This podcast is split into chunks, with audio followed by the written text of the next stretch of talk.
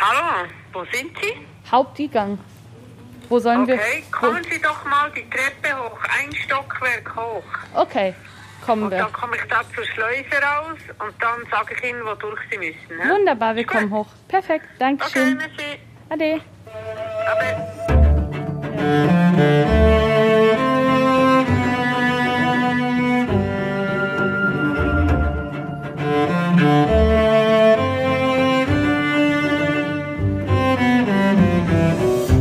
Heute besuchen wir die Nathalie Urwiller im Kantonsspital Siech im tiefen Wallis. Sofern man sie überhaupt findet im Spitallabyrinth. Hallo, schön, Sie Guten zu Morgen. sehen. Guten Morgen. Können wir da kommen? Die Nathalie Urwiller hat um ihren Beruf gekämpft. Sie hat als Narkoseärztin arbeiten, um jeden Preis. Da und nachher die sie beide. Und das, obwohl sie selber die Arbeitsbedingungen im Spital kritisiert. Eine ist Hose und eine ist Ding, voilà. In dieser Folge schauen wir in die Spitalwelt hinein. Und wir wollen verstehen, wie sie es zurück in ihren gelernten Beruf geschafft hat. Sie ist ja nach der Kündigung zuerst arbeitslos gewesen und hat dann auf einem anderen Fach wieder von vorne anfangen müssen. Wenn ihr die ersten Folgen noch nicht gehört habt, empfehlen wir die ganze Geschichte von Anfang an zu hören. Dann wisst ihr auch, wieso Nathalie Urwiller sich in der ganzen Schweiz einen Namen gemacht hat als unbequeme Ärztin wegen ihrer Klage gegen das Inselspital. So ein Ruf macht es einem nicht einfach, eine neue Anstellung zu finden. Aber im tiefen Wallis hat es geklappt. Wir treffen dort auf ganz überraschende Vorzeigemodelle. Seit einem Jahr begleiten wir Nathalie Urwiller. Immer auch mit der Frage, was hat der Fall mit uns zu tun? Und mit jeder einzelnen Frau in dem Land. Das ist die Akte Urwiller. Was kostet das Frau sein? Ein Podcast von der Charlotte Teile, der Monika Rufener und mir, der Franziska Engelhardt. Folge 4 Im Westen viel Neues. Charlotte und ich dürfen heute mit in den Operationssaal. Wir stehen umgezogen, parat in der Garderobe. Ausgesehen immer wie die Nathalie Urwiller, die uns vorher empfangen hat und dann gerade wieder zu ihren Patientinnen verschwunden ist. In Vollmontur. Wir haben die schwarzen Gummischuhe an, blaue Hosen, blaues Oberteil. Die Haare sind unter so einer lilanen Maske. Dann noch eine grüne Maske fürs Gesicht. Ist ja schon nochmal anders, wenn man so reinschauen kann in den Maschinenraum. Gell, voll. Ich bin noch nie so im Maschinenraum vom Spital. Gewesen. Ich auch nicht. Sie hat gerade gesagt, sie muss noch jemand extubieren. Extubieren heißt so diesen Schlauch aus dem Hals ziehen, gell? Ja. Ich hoffe, wir werden nicht ohnmächtig gleich, wenn wir bei sowas dabei sind. ja, ich kann eigentlich das überhaupt nicht mit anschauen. Ich habe auch Respekt vor so OP-Situationen Mhm. und einfach so Haut und Blut und allen Sachen. So, und sie haben. Jetzt parat. Jetzt sind wir parat. Okay, mitkommen. Danke. Wir gehen mit und schon sind wir mit drin. Hier ist das Büro und jetzt kommt dann gerade ein Spinalanästhesie, aber ich muss den Patienten fragen, ob er es will. Dr. Urwiller geht zu einem jungen Mann. Er liegt und wartet auf seine Operation. Sie fragt ihn, ob Charlotte und ich bei seiner OP dabei sein dürfen. sur le travail au bloc opératoire. Ça vous dérange Oui ou non Sérieux Ok, ce sont les dames là, Madame Teile, Madame Engelhardt. Bonjour. Seit zwei Jahren schafft sie wieder auf ihrem Beruf. Ist wieder Oberärztin in der Anästhesiologie oder eben Narkoseärztin. Das heißt, sie betäubt die richtigen Körperstellen vor einer Operation. Wir stehen in einem offenen Raum, wo Patientinnen in Betten rein und rausgeschoben werden. Es ist der Aufwachraum. Sie sind da für die Operation, die kommt. Da legen wir ihnen die Leitungen. Legen. Und die anderen sind am Aufwachen. Und er ähm, wird nachher in dem Fall operiert. Ja. Genau. Sobald das der Saal putzt ist. Jetzt kommt sie raus aus dem Saal. Und nachher gehen wir jetzt wieder reinigen und nachher gehen wir rein. Super. Und jetzt haben wir eben 10 bis 6 extubieren. Okay. Und wir stehen da in sterilen blauen Kleidern mit Masken und Mikrofon und wissen irgendwie nicht so recht, wohin mit uns. Das ist aufwachen. Ja, sie wacht auf. Das ist so krass. Vous avez mal Macht überall Piep, Ja, das ist sehr eindrücklich für uns. Ja. Wenn man sowas nicht kennt. Klar, wie so Leute aufwachen und so. Ja, noch schauen. Es geht weiter zu der Operationssaal. Aber auf dem Weg fragt sie nach, ob eine von uns echt ohnmächtig wird. Geht jemand in die Schnitz? Nein. Hoffentlich nicht. Nein, ich glaube Ich müsste nicht. es sagen. Ja, manchmal ist es eben der... schnell. Amix geht es dann eben schnell, sagt sie. Und stößt schon die Türen auf vom Operationssaal.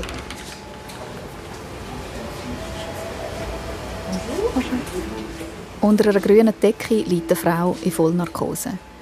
Eine komplizierte Brustkrebsoperation. Man sieht zum Glück nichts außer dem Monitor. Zehn Leute arbeiten um sie herum, konzentrierte Stille und Kuschelrockmusik im Hintergrund. Was müssen Sie jetzt machen, während eine Operation? Alles überwachen. Es kann ja irgendetwas schief gehen. Es kann die Beatmung diskonnektieren, es kann die Anästhesie nicht mehr IV fließen, die Patientin kann reinhusten, es ist alles möglich. Also eine Patientin in Vollnarkose ist nie allein.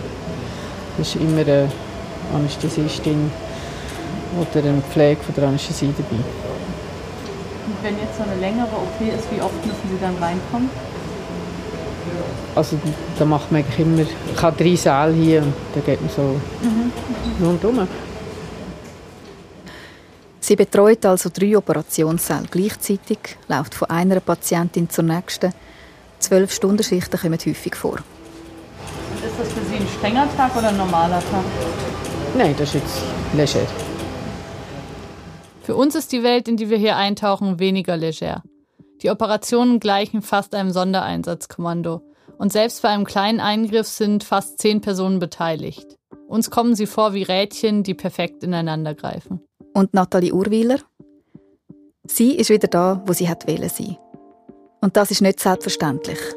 Sie hat ja nach der Kündigung vom Inselspital lange nicht mehr arbeiten auf ihrem Fachgebiet. Seit 2019 ist sie aber wieder Anästhesistin. Und sie schafft immer 80% Pensum. Das klingt jetzt aber ein bisschen familienfreundlicher, als es ist. Sie hat geschätzt, dass sie etwa 50 Stunden pro Woche im Einsatz ist. Also es wäre ja eigentlich ein 100 Pensum. Ja, eigentlich schon. Es gibt sogar ein Arbeitszeitgesetz für Ärzte, das die maximale Wochenarbeitszeit eben bei 50 Stunden festlegt. Doch Überstunden, wie Nathalie Urwiler sie auch macht, die sind überall normal. Trotzdem, im Wallis ist etwas anders. Auf der Anästhesieabteilung arbeiten auffallend viel Teilzeit. Auch Männer. An was liegt das und wieso hat man ausgerechnet da der Nathalie Urwiller eine Chance gegeben? All das fragen wir ihre Chefin. Wir besuchen sie ein paar Kilometer weiter vorne im Tal Sion, im Hauptspital der Region. pour dire que c'était comme ça. Gurtin Corinne Gürtner Oui. ist Chefärztin von der Abteilung für Anästhesie Oui. und Reanimation im Spitalzentrum Oberwallis, Oui. wo eben kleinere Spitäler dazugehören, wie das Zier. Auf Deutsch übrigens Siders. Non, alors on donne pas. Non. Ok. Bei diesem Interview merken wir auch, dass unser Französischunterricht schon ganz schön lange her ist. Wir fragen, ob es ein Risiko für sie gewesen sei, jemanden einzustellen, der polarisiert. La, la- difficile à dire. La seule crainte qu'on a pu avoir à un moment donné, c'était de se dire, euh, elle a déjà fait un procès. Si pour une raison ou pour une autre, elle n'est pas contente, est-ce qu'elle va être dans ce caractère, en français on dit procédurier, dans ce caractère de faire une procédure, de faire une réclamation pour chaque petit problème. Die einzige Befürchtung, die sie hatten, sei gewesen, wird sie jetzt wegen jedem kleinen Ding klagen oder wegen jeder Kleinigkeit ummeckern. Wir haben sie ja gerade in Sierre ähm, getroffen, Nathalie Urwiler, und waren mit ihr Ja. im Operationssaal und haben da sie als Ärztin nochmal erlebt. Und da hatten wir, glaube ich, das Gefühl, sie ist sehr da. Also Ja. sie ist da sehr engagiert. Oui, oui, tout à fait. Elle, c'est quelqu'un de très engagé. C'est, c'est une excellente cadre. C'est pas, euh, pour, pour moi, c'est un membre de l'équipe. Je fais pas de différence. Je sais pas comment expliquer. Pour moi, c'est Berne. C'est loin. C'est là-bas. Bern sei weit weg, sagt sie. Oder anders gesagt, sie hat sich nicht allzu fest beeindrucken lassen. Und eben, mit ihrer Arbeit sei sie super zufrieden. J'allais dire, c'est une Suisse allemande. Gürtner witzelt hier ein bisschen. Urwiler sei halt eine Deutschschweizerin. C'est une plaisanterie. Alors, la plaisanterie, c'est que les Suisses allemands accusent toujours les Suisses romands d'être trop légères, trop légers. Et les Suisses romands, on trouve que les Suisses allemands sont un petit peu trop carrés ou rigides. Mais quelque part, c'est utile dans une équipe. Hier die legeren Romans, da die Deutschschweizer, die es sehr genau nehmen. Corinne Gürtner spricht von einem guten Team, vom richtigen Mix, auch dem richtigen Mix von Männern und Frauen. Et une équipe qui est mixte, c'est beaucoup mieux qu'une équipe purement masculine ou purement féminine. Ça équilibre beaucoup les choses. Auch der Ausgleich von Beruf und Privatleben ist ihr wichtig. Darum arbeiten in den Walliser Spitälern viele Ärztinnen und Ärzte Teilzeit, auch in der Führung. Und da erzählt sie von einem Arzt, der sich bei ihr beworben hat. Er hätte nur 60 Prozent wollen, dass seine Frau wieder Vollzeit als Ärztin kann arbeiten kann, dass sie so quasi aufholen kann, weil sie die letzten Jahre ihre gemeinsamen drei Kinder großgezogen hat. Je lui ai dit, on essaye. Mais on essaye d'abord chef de clinique. Je ne peux pas vous donner un poste de cadre. Sie hat ihn eingestellt zu 60 Prozent, aber noch nicht als Kaderarzt. Et puis après, ben, il, a, il a montré que c'est un personnage euh, digne de confiance et excellent. Donc quand il y a eu un poste de cadre libre, il a postulé et on l'a pris pour son pourcentage. Dann haben sie später sogar eben 60 Prozent als Kaderarzt ähm, eingestellt. Corinne Gürtner hätte lieber jemanden im Team mit einem tiefen Pensum, wo aber dafür ausgeglichen und ausgeruht zum Arbeiten kommt. Parce que je préfère quelqu'un à 70% bien dans sa peau avec un bon équilibre que quelqu'un à 100% qui me vient tous les matins fatigué en disant mais écoute la petite a pas dormi puis le grand il m'a à nouveau fait une bêtise et puis ce week-end j'ai pas pu me reposer ça va pas Der Wandel zu mehr Teilzeit in ihrer Abteilung, der hat sicher auch mit der persönlichen Überzeugung von der Chefin zu tun. Und sie ist vermutlich einfach auch schon ein bisschen mehr mit der Zeit gegangen. Sie sagt, es sei sich natürlich so entwickelt.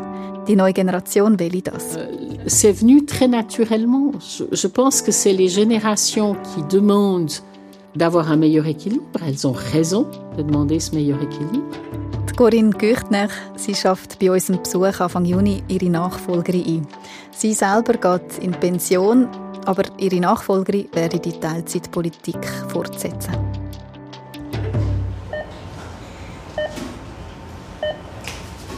Zurück im Operationssaal Zier. Jetzt sitzt der junge Mann von vorher auf dem Operationsschragen. Er, der gesagt hat, wir dürfen dabei sein. Die Nathalie Urwiller packt die sterilen Nadeln aus für die Lokalanästhesie. Excusez-moi, ça pique un peu, ça brûle. C'est l'anesthésie locale. Im Rücken von dem Mann verschwindet eine lange Nadel, etwa 10 cm. Kurz darauf geht die Operation los. Für sie war es eine absolute Routine. Eingriff. Ja. Wie ist das eigentlich für Sie, so ein Routineeingriff? Ist natürlich, also ich muss mich schon konzentrieren, oder? Das war eine Nadel ins zentrale Hirn, die ich da gesteckt habe. Das, da könnt ihr nicht rumgankeln. Und das darf einfach nicht schief gehen. Oder das sieht, das sieht alles so easy aus, was wir auf der Anästhesie machen. Aber wenn es eine Komplikation gibt, an dem kann man fast allem, was wir machen, kann man sterben. Und das muss man schon sehen. Das ist, das ist äh, High-End-Medizin, sehr invasiv. Und da kann man nicht halb kommen. Entweder ist man da oder man ist nicht da. Und man spürt sie da, dass sie ganz da sind. Ich mache es auch gerne. Das mit der High-End-Medizin, das haben wir jetzt gerade vor unseren Augen. Der Patient der liegt bäuchlings. Wir sehen nur seinen Oberkörper. Der untere Rücken und seine Beine sind abgeschirmt. Da, wo er jetzt gerade in dem Moment operiert wird. Und gleichzeitig fragt er Nathalie Urwiller, was das für ein Podcast ist. Er will ihn dann gerne hören. Sie gibt ihm ihr Handy. Jetzt. Ja. Ja, wer möchte den Podcast hören? Ah, warum nicht? Warum nicht, ja? So cool. Und das ist doch eben schön, das, ist doch, das hat doch seinen Reiz, oder? Dass man kann eine Anästhesie machen kann, wo man den Patienten kann operieren kann. Da, wo man sein Problem hat. Und obendran ist er wach, zurechnungsfähig, kann seine Adresse eintippen. Das ist doch schon höhere Schule, oder? Früher hat man, eine, im Mittelalter hat man eine halbe Flasche Whisky eingelegt und nachher die Beine amputiert. Merci. Der Patient studiert übrigens in St. Gallen und im Gegensatz zu uns Französisch redet er perfekt Deutsch. Ja, Betriebswirtschaft. Okay. Schon bestellt. Déjà commandé. Jetzt muss ich auch die Hose.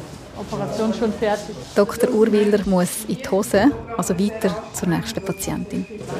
Vielen, vielen Dank, dass wir hier sein durften. Dankeschön. Ja. Alles Gute für Sie. Danke. Ade. Nathalie Urwiller scheint im Spital Wallis angekommen zu sein. Aber wir wollen gerne noch mehr erfahren über die Arbeitsrealität von Ärztinnen in anderen Spitälern. Für das haben wir uns mit der Nora Bienz verabredet. Hören Sie uns? Per Videoanruf kurz vor ihrer Nachtschicht. Jetzt, jetzt ist gut, jetzt ist gut. Wir haben nicht gedacht, dass Sie schon da sind. Sorry. Das Problem ist, ich habe gedacht, wenn irgendetwas nicht klappt, dann lieber aber 10 Minuten Vorlauf. Nora Bienz ist Mitte 30. Sie ist Oberärztin für Intensivmedizin am Berner Inselspital. Sie weiß natürlich vom Streit zwischen ihrem Arbeitgeber und der Nathalie Urwiller, aber sie redet trotzdem mit uns. Sie ist Co-Präsidentin vom Verband der Oberärztinnen und Assistenzärzte vom VSAO. So gut? Mhm. Sie erlebt auch immer wieder, dass Frauen das Gefühl haben, diskriminiert zu werden. Okay. Es wenden sich viele an Verband und eben auch an sie. Sind Sie gerade aufgestanden? Ja. Wie sind die Schichten gerade? Streng, streng. Ja, glaube ich. 21.30 Uhr geht es wieder los, oder? Vier ab 9 Uhr gehe ich aus dem Haus, genau. Für uns ist das immer so unvorstellbar, dieses, dieser Schichtdienst. Ja, ja, nein, das glaube ich, das ist etwas, wo man sich schon ein bisschen daran gewöhnen Ja. Wir haben ja in diesem Podcast, in dem wir Nathalie Urwieler begleiten, auch den besonderen Fokus, wie es Frauen in den Spitälern geht. Ähm, was ist denn da Ihr Eindruck? Ich glaube einfach, dass, ich kann es ja nicht vergleichen mit anderen Jobs, oder? Aber was ganz klar ist, ist, dass Frauen, obwohl sie im Studium und auch in der Assistenzzeit äh, eigentlich ganz klar in der Mehrheit sind, in den Führungspositionen massiv untervertreten sind. Und das fällt sehr oft einfach auch ein bisschen die Stimme der Frau oder der Fokus auf diese Bedürfnisse. Und das ändert sich logischerweise auch nicht, weil natürlich Männer in der Tendenz Männer fördern. Das ist etwas Menschliches. Und wenn dann einfach gar keine Frauen da sind, dann lockert sich das ja wie nie auf, oder? Das ist auch das eine. Und das andere ist, dass wie auch in anderen Branchen einfach Teilzeitarbeit und Kind haben einfach ein absoluter Karrierekiller sind, nach wie vor. Was sind denn die Geschichten, die Sie so von Frauen hören? Also haben Sie jetzt gerade so, ich denke, ich kann mir das vorstellen, beim Verband, da meldet man sich ja mal als erstes, wenn man da ein Problem hat, oder? Genau, also es ist immer ein bisschen das Gleiche, oder? Es ist immer wieder die Situation von, man ist schwanger in einem befristeten Verhältnis und man überlegt sich, wann ist der optimale Zeitpunkt, das irgendwie erstens zu sagen ähm, zweitens, wie kann man vielleicht irgendwie erwirken, dass man kann dabei bleiben kann, oder? Und nachher gibt es natürlich sehr viele Frauen, ähm, inklusive jetzt auch dort, wo ich arbeite, oder, oder ich kenne noch andere konkrete Fälle, die in einem Schichtsystem arbeiten, wo die Schichten länger sind als die neun Stunden, die gesetzlich vorgegeben sind für Schwangere, oder? Wir arbeiten eigentlich zehn Stunden pro Tag, wir haben 50 Stunden Woche, und Schwangere dürfen maximal neun arbeiten. Das heisst zum Beispiel Wochenenddienst, der zwölf Stunden geht. Das kann eine Schwangere einfach nicht schaffen. Und er sagt mir, ja, das sind bei uns im Betrieb nicht einsetzbar. Aber dass das Problem ja nicht die Frau ist, die schwanger ist, sondern die Schichten, die zwölf Stunden dauern, das interessiert einfach niemand, oder? Das erinnert an den Anfang unserer Recherche. Die Arbeitsbedingungen in der Medizin sind hart, für Schwangere amix schier unmöglich.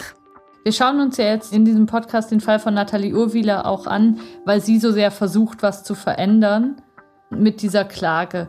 Glauben Sie denn, dass Klagen grundsätzlich was bringen, dass das der richtige Weg ist?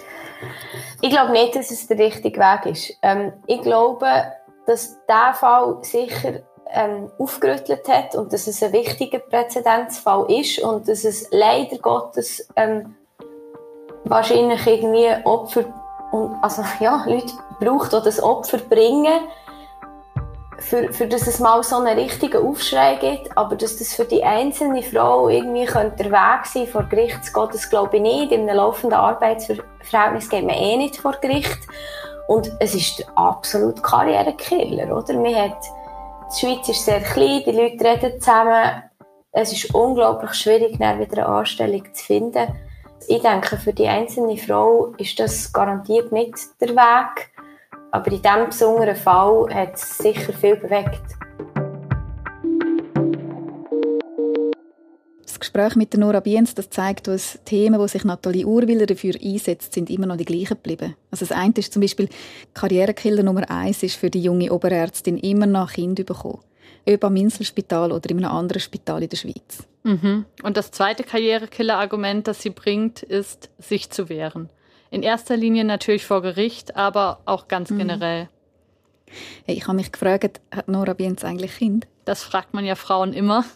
Es sollte eigentlich keine Relevanz haben. In dem Fall hat es sie doch und nein, hat sie nicht. Mhm. Also Nora Bienz sagt ja, es verändert sich etwas, auch am Inselspital, einfach sehr langsam. Mhm, sehr, sehr langsam. Was mich ein bisschen schockiert hat, sie ist Mitte 30 und sagt, für ihre Generation ist es schon zu spät. Erst die Jüngeren, die könnten hoffen. Aber auf was? Zu dem kommen wir dann in der nächsten Folge, denn es tut sich tatsächlich etwas. Okay, aber jetzt bleiben wir zuerst einmal im Wallis und dort haben wir uns am guten Beispiel fest. Wir sind so hoch. Ich bin Holger Böhle, ich bin 41 Jahre, ähm, ich bin Facharzt für Anästhesie.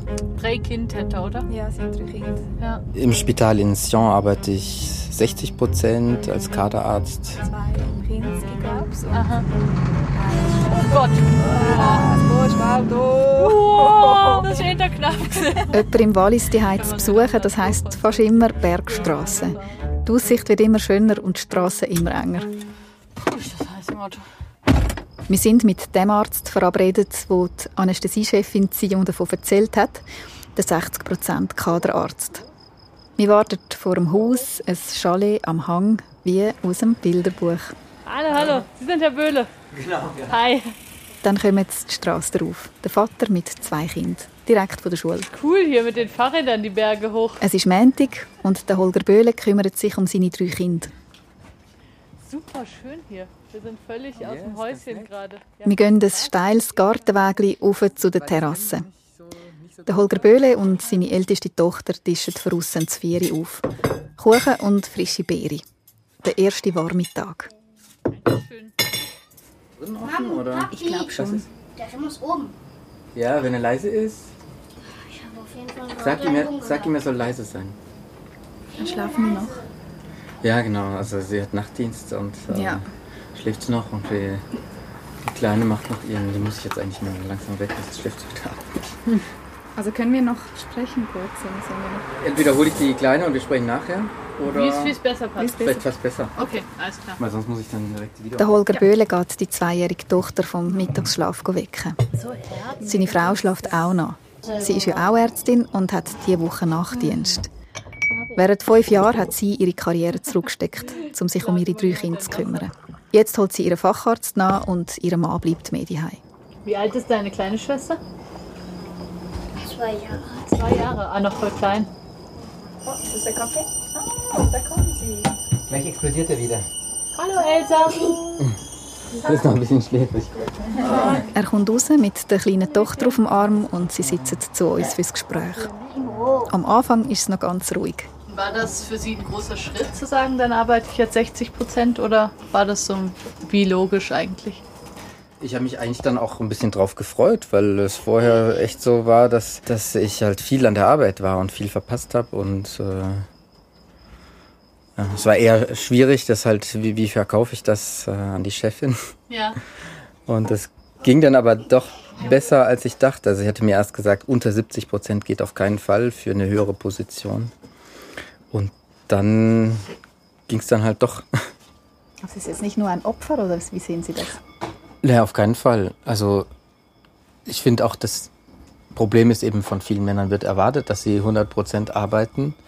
Und äh, viele meiner Freunde äh, sagen, sie würden das auch gerne so machen wie ich, aber sie haben sich entweder nicht getraut, das zu fragen, oder sie sind mittlerweile so weit in der Karriereleiter aufgestiegen, dass das überhaupt nicht mehr geht. Also, Willst du auch schaukeln? Trick an der Schaukel.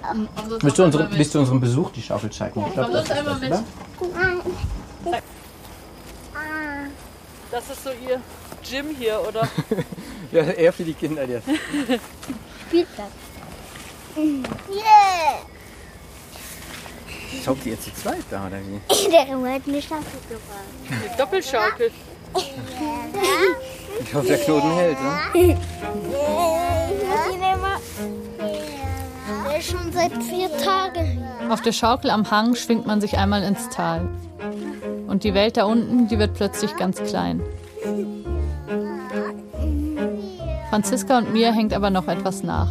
Geht es denn wirklich nicht, dass Männer, die oben auf der Karriereleiter ankommen, in Teilzeit arbeiten? Sind es nicht genau sie, die sowas einfordern könnten und die dann auch wirklich einen Unterschied machen? Holger Böhle gibt dazu selbst die Antwort.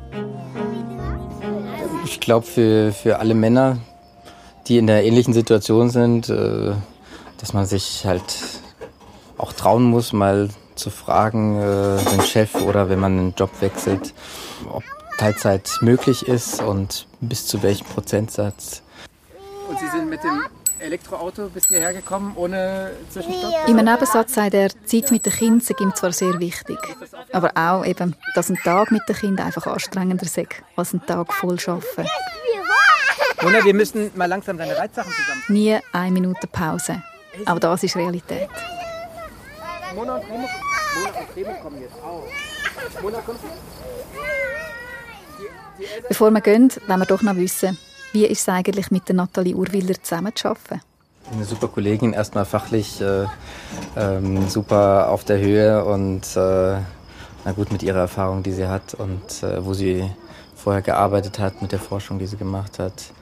Aber auch sonst äh, als, als Mensch und als Kollegin, äh, wenn sie die Möglichkeit hat, länger zu bleiben, äh, dann macht sie das und übernimmt zusätzlich die Stunden oder sagt, geh nach Hause, wenn du deine Kinder holen musst. Okay. So eine Familienkutsche ist es noch nicht. Das kann man nicht sagen. Macht's gut, das war schön mit euch. Gute Fahrt. Ciao, ciao. Tschüss. Holger Böhle, der Kaderarzt mit 60 Prozent, er ist in der Schweiz die Ausnahme, eine Art Vorzeigemann. Und Veränderungen, das hat auch Nora Bierens gesagt, brauchen viel Zeit. Für die meisten Ärztinnen und Ärzte sind Teilzeitmodelle und Familie auch im Jahr 2021 noch Karrierekiller. Was geht's? Spinnenbeine vom Dreck. Hast du Hunger? Brian, du hast doch irgendetwas gesagt von einigen Vegetarien oder... Ja, oder vielleicht sogar Bällchen. Ähm, wo habe ich denn meine... Hast du... Ah. Ach so? Wahrscheinlich, wenn du umsetzen. Ja. Aber ich kann sagen, vegetarisch. Auch die Nathalie Urwiller probiert die Vereinbarkeit zu leben. Im Wallis hat sie einen Platz gefunden, wo sie ihrer Berufung, der Anästhesie, nachgehen kann. Aber auch mehr für ihre Tochter kann da sein. Auch wenn das amix einiges an Organisation braucht. Die siebenjährige Tochter Nina interessiert sich jetzt plötzlich auch für das Gespräch, jetzt wo es um sie geht. Ich habe etwas erzählt, wie ich mich mit dir grossziehe. Und wie? Aber das halt manchmal mitkommst. Und einmal hätte ich den Papa sollen holen und dann hat er, ist er krank und hätte ich nicht können holen Und dann musste ich dich müssen holen, hatte ich ins Spital genommen, etwa um 5 Uhr. Und hatte noch Dienst gehabt bis um 8 Uhr. Dann musste ich aber noch Patienten schauen. Wir mussten zwei Visiten machen. Und das war Geriatrie, wo ich dort war. Und dann haben sie einfach mitgenommen. Wo hätte ich gehen mit meinem Kind? Und die geriatrischen Patienten Zum haben das super gefunden. Die haben keine gehabt, Nina. Weißt, manchmal hat man einfach Lücken. Nein, die haben sehr Freude gehabt. Und sie ist immer so an meinem Kittelzipfel gehangen und hat ihr Plüschtier, sie hat eine Kuh, wo ihr Plüschtier ist, das war schon dabei. Gewesen. Der Nathalie Urwiller, ihre Geschichte ist nicht die vom Underdog. Aber sie hat sich sehr weit aus dem Fenster rausgelehnt. Sie hat für ihren Einsatz gegen Diskriminierung viel riskiert und viel verloren. In der dritten Folge haben wir darüber geredet, wie wenig Frauen sich überhaupt noch getrauen, zu einer Schlichtungsstelle zu gehen. Nathalie Urwiller ist bis vor Gericht gegangen, hat gewonnen und den Prix Courage bekommen. Eigentlich könnte unser Podcast an dieser Stelle aufhören. Ein Happy End. Doch im Sommer 2020 geht Nathalie Urwieler erneut gegen das Inselspital vor. Dieses Mal fordert sie noch viel mehr. Fünf Millionen Franken. Und zwar als Schadenersatz für ihre zerstörte Karriere. Als ich das damals zum ersten Mal gehört habe, dachte ich einfach nur, sie spinnt. Das Inselspital hat durch eine Rachekündigung das berufliche Fortkommen von der Frau Urweiler, insbesondere die akademische Karriere, zerstört. Und heute ist Zahltag. Und heute muss man das Visier auffahren, einen anderen gegenüberstehen und sagen, was das kostet. Nathalie Urwiller und ihr Anwalt Rolf Steinecker gehen also wieder auf Konfrontation mit dem Inselspital. Und wir? Wir sollten endlich mit dem Berner Inselspital reden. Ob sie mit uns sprechen werden, das erfahrt ihr in der nächsten Episode. Das ist Folge 4 von Akte Urwiller «Was kostet das Frausein?» Ein Podcast von der Charlotte Teile, der Monika Rufener und mir, der Franziska Engelhardt. Musik Christian Riesen und Martin Betzola. Finanziell unterstützt wird der Podcast von der Ellen Ringier, der Blickgruppe, der Helma Sick, Sunrise UPC, der Fondation Suiza, Allianz F und Stiftung Mercator Schweiz, der Stiftung für Frauenarbeit und investigativ.ch. Zu hören ist der Podcast auf blick.ch und bei allen Podcast-Anbietern eine Produktion von Elephant Stories.